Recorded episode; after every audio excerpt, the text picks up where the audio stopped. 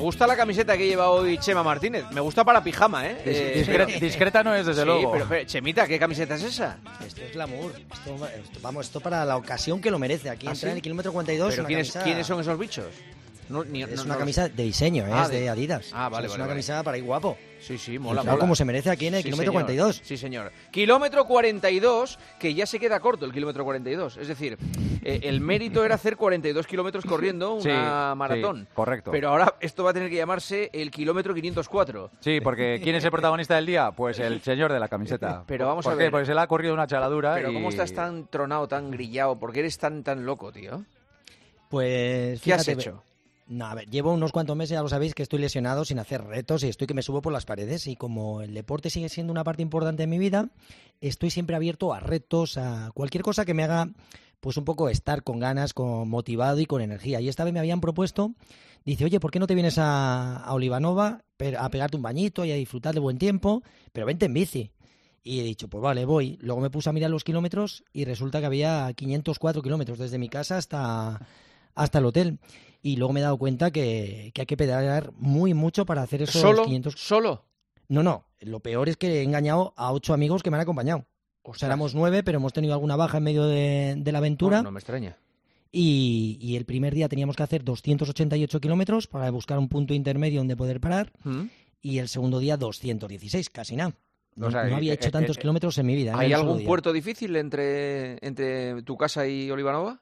No, eh, realmente es bastante asequible y encima hemos tenido la suerte que el viento soplaba un poquito de Eso culo. te iba a decir. Claro, es que el Hemos viento tenido suerte, Mancha- pues Sí, de la sí. Mancha es terri- terrorífico. ¿Y, sí. y- Sí. y- y ¿qué, qué es lo peor de, de- de tantas horas sobre la bici? Pues eh, aguantarnos, yo creo, unos a otros. Imagínate, eh, íbamos 8 9 ¿Qué media os salía? tú, que- ¿Qué media os salía? Pues nos ha salido el primer día 30,5 Joder. y el segundo día 30,9, una cosa así. Mm. O sea que no ha estado mal. Hemos No, estado no. al final, creo que han sido 16 horas y media pedaleando ¿Mm? y en ruta creo que han sido veintitantas horas, con las paradas y todo. ¿A- ¿Algún pinchazo? ¿Alguien tuvo que parar?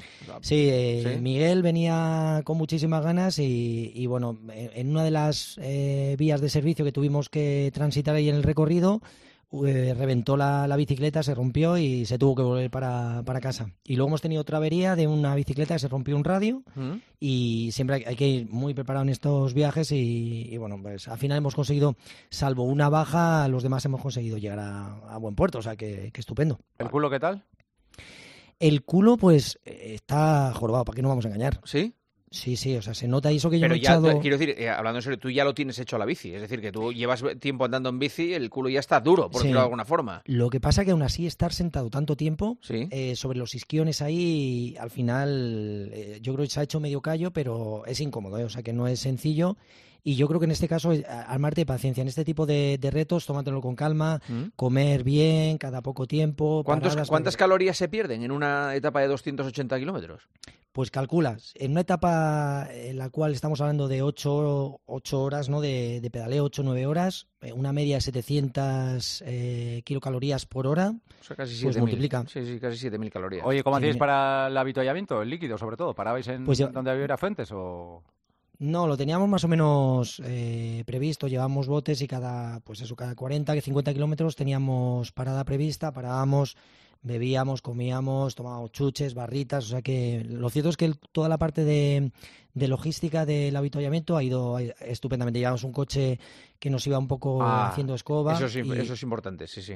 y por si teníamos un problema, o sea que, que bueno, intentar siempre por carreteras menos transitadas de coches. eh, la- lo cierto es que, que ha estado estupendamente bien, o sea que ha sido una experiencia que, que en dos días parece eh, algo que, que es complicado para muchas personas, pero yo creo que una persona medianamente entrenada, a lo mejor si no es en dos días, en tres días, pero se puede hacer una, una visita a la playa y, y está al alcance de, de cualquier persona que haga deporte, ¿eh? no es, no es demasiado complicado. Yo todo- hice Gijón Covadonga en su día. ¿eh? No, ¿Qué no? Lagos, ¿eh? ¿Qué Gijón, son? Yo creo que son 160 y algo. cien- eh, Además por esas carreteras que son muy sinuosas no, igual, todas. es, me- igual es menos, tengo que mirar. Eh, Gijón Covadonga, pero, pero... Pero las carreteras de Asturias no hay, na- no hay una recta, no hay, na- no hay- no hay llanos. No, pero e- esa es bastante llana, esa etapa, Sí. ¿eh? Dentro de lo que es Asturias, bastante llana. Sí. Vale.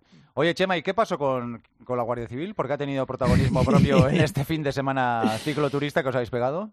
Pues mira, la, primera etapa eran 288 kilómetros, que teníamos que llegar a, Motilla. Y al final hay un momento en que cada uno va a su ritmo, no puedes ir eh, al ritmo de todos. Y entonces, perdón, perdón, perdón, es que quiero, eh, que es que, claro, yo hice ida y vuelta. Entonces, claro, me salieron 160 kilómetros, decía yo 160 porque hay 80 y algo. Claro, 160. Ya estaba, ya estaba la gente mandando mensajes. Claro, ya estaba la gente. Ah, ciento y pico, no, no. Es que, es que hay 80 y algo, pero hice ida y vuelta porque no, todavía no han hecho el ave de Covadonga a Gijón. Pero, perdón, que te he interrumpido, Chemita. No, no, no. Eh, eh, oye, pues 160 kilómetros está ya. Ya está, ya está bien. Sí, sí. Está mi récord, mi récord. No, no, y buen récord. Yo lo he batido mm. este. Fíjate si tienes tiempo, yo lo he batido este fin de semana. O sea que no había hecho nunca tantos y esta vez eran 288. Mm.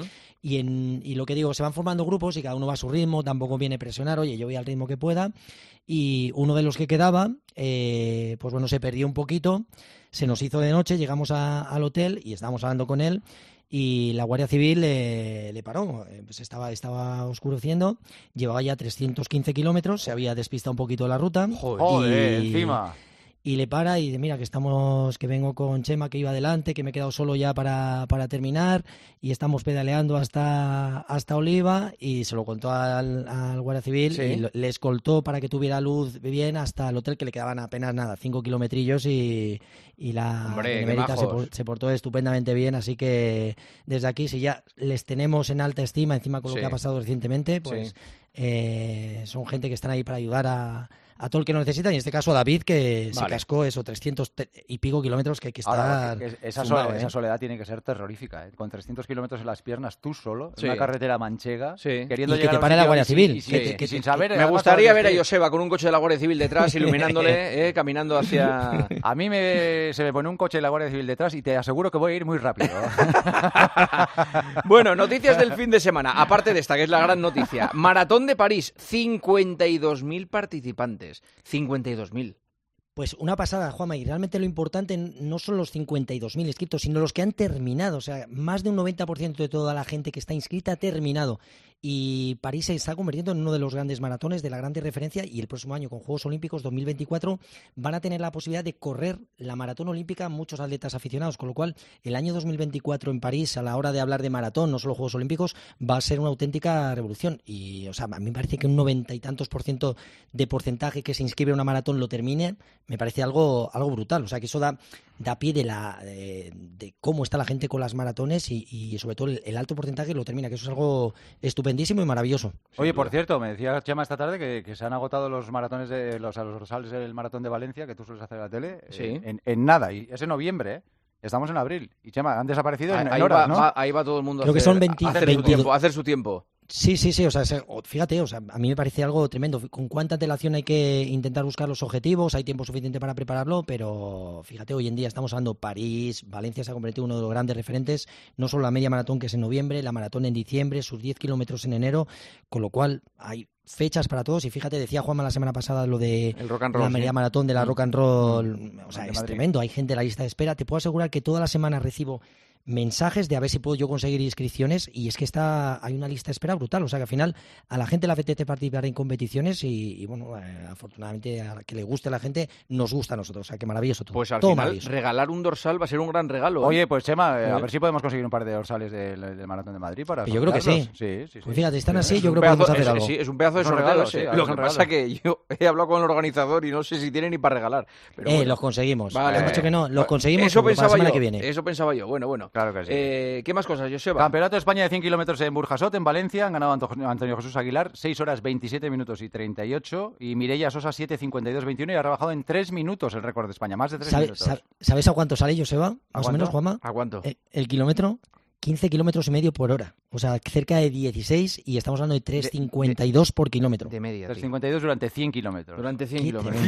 o sea, 6 horas 27 minutos ponte, en ponte chicos. A hacer uno, ponte a hacer uno así. Venga. Y en mujeres en torno a 4,40 en lo mm. que ha hecho eh, Mireia. O sea que hay que correr ¿eh? bastante. Se está hablando mucho del jamaicano Buayi Inkrumie, que tiene 19 años y que hace mejores tiempos que Usain Bolt cuando tenía 19 años. Ha batido el récord de su país eh, junior. Tiene 9,99 y ha bajado de 10 en los 100. Jamaicano también. ¿eh? Jamaicano, sí, sí.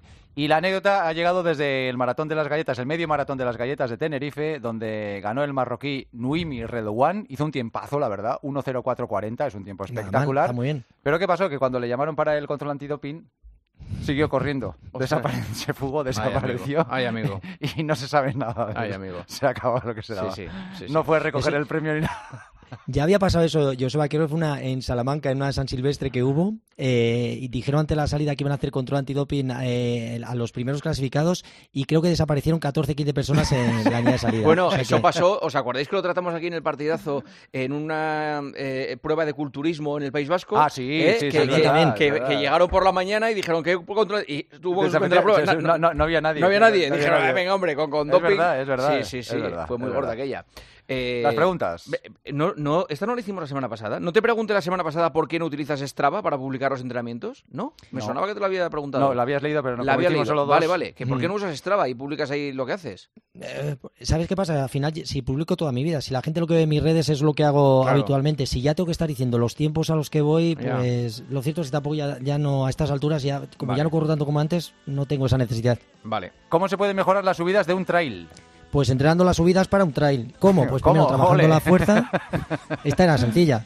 Trabajando la fuerza en el gimnasio, trabajando gradas y luego haciendo fuerza más específica, o bien con cuestas, o bien yendo al monte a hacer esas subidas. O sea, pura especificidad y hay que hacer fuerza y cuestas. Dice un oyente o una oyente que siempre te ve hacer series eh, a tope. Eh, que ¿no, haces carrera continua o qué? Claro, lo que pasa cuando hago carrera continua tampoco lo cuento porque es algo muy normal. Y Claro. realmente tengo que deciros una cosa, me encanta hacer series. O sea, me encanta llevar mi cuerpo al límite. Sé que no es lo normal, Vale. pero disfruto mucho más cuando corro, cuando pongo esas caras que pongo. Realmente es cuando disfruto y, y me siento mucho más feliz. O sea, está el esfuerzo, para mí en mi caso, relacionado con la felicidad. Bueno, pues hablando de series, ¿cada cuánto hay que meter series en cuestas?